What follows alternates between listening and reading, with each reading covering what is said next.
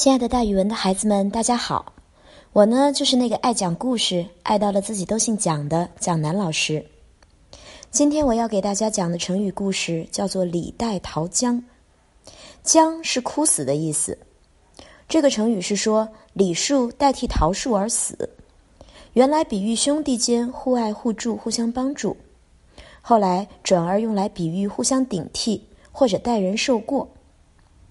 李代桃僵这句成语出自一首乐府诗，诗开头的第一句是“鸡鸣高树颠”，因此在乐府诗集中，这首诗的名字就叫做《鸡鸣》。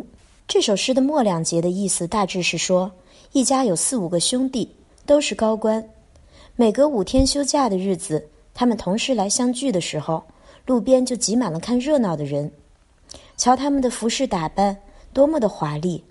连马嚼子和缰绳都有黄金装饰，光灿灿的，漂亮极了。接着这首诗说：井边有一株桃树，桃树旁边有一株李树，害虫来咬桃树的根。李树虽然没有遭到虫害，却非常替桃树着急难受，以至于僵死了。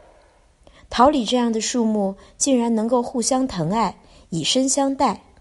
而同胞兄弟却还有把手足之情忘得一干二净的呢。这首诗是由桃树和李树向同胞兄弟的一个联想，这是一首暗喻讽刺的诗。在封建社会，统治阶级内部往往因为争权夺利而勾心斗角，互相残杀。兄弟之间表面上虚伪应付，暗地里却彼此嫉妒。若有一人受难，其余的人不但不肯相助，还要幸灾乐祸。或者趁机打击，这首诗就是讽刺这类所谓兄弟的，说他们还不如互相疼爱的桃树和李树呢。于是从这个故事和这首诗，我们就总结出了“李代桃僵”这句成语。我们运用这个成语的时候，通常用它来比喻代替或者顶替。在现代汉语里面，它和兄弟手足已经没有什么关系了。比如说，我们可以这样造句。这件事明明不是你的错，你偏偏要李代桃僵，这是何苦呢？